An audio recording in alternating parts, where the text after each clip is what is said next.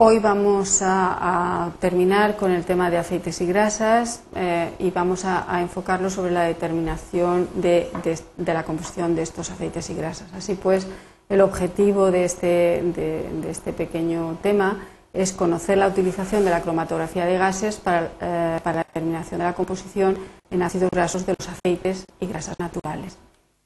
Eh, para ello es necesario hacer un, pequeño repaso de los conceptos básicos. Todos recordáis que las grasas y los aceites naturales son mezclas complejas de muchos glicéridos mixtos, que contienen, por tanto, también cantidades menores de otros componentes.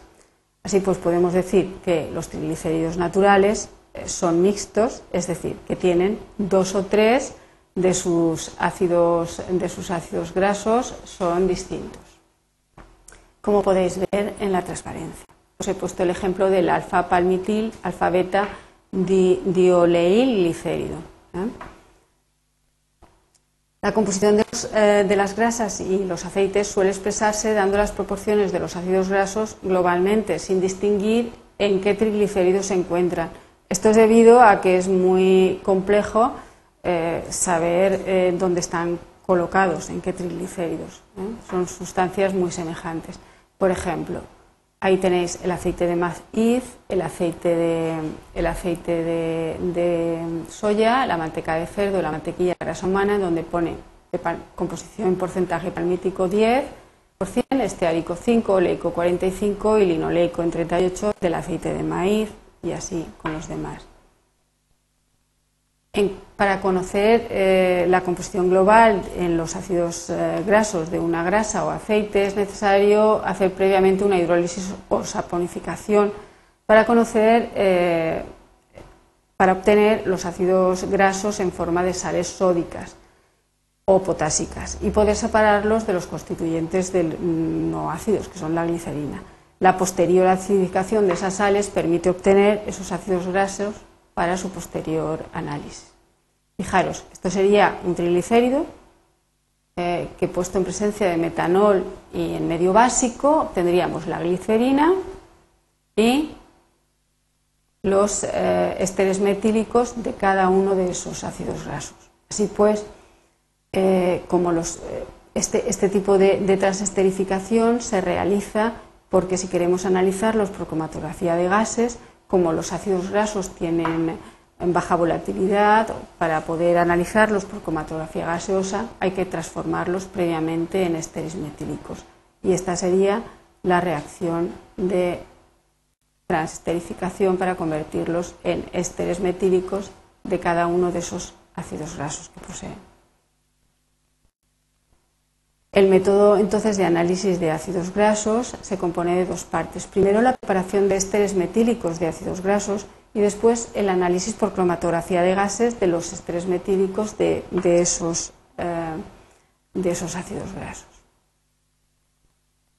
En cuanto a la preparación de los ésteres metílicos de ácidos grasos, comentaros que los ésteres metílicos, como os he comentado, se transforman por la transesterificación del aceite vegetal con una disolución metanólica de hidróxido de potasio eh, como una fase intermedia antes de que se produzca la saponificación.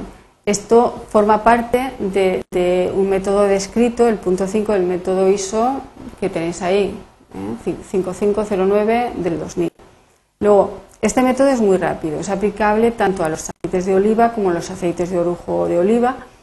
Eh, pero siempre el contenido de ácidos grasos libres tiene que ser inferior al 3,3%, ya que el hidróxido potásico no produce la esterificación de ácidos grasos libres.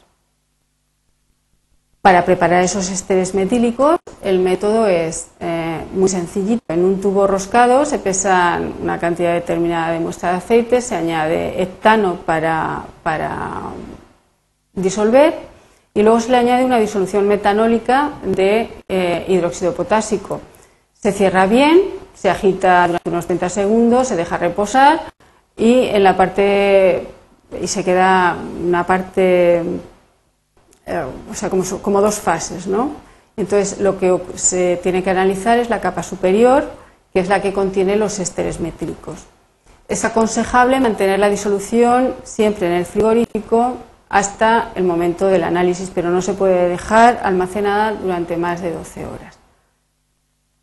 Como habéis visto, la reacción de transesterificación, es decir, el producir ésteres a partir de, ese aceite, ¿eh? metílicos, es un proceso bastante sencillo cara al análisis.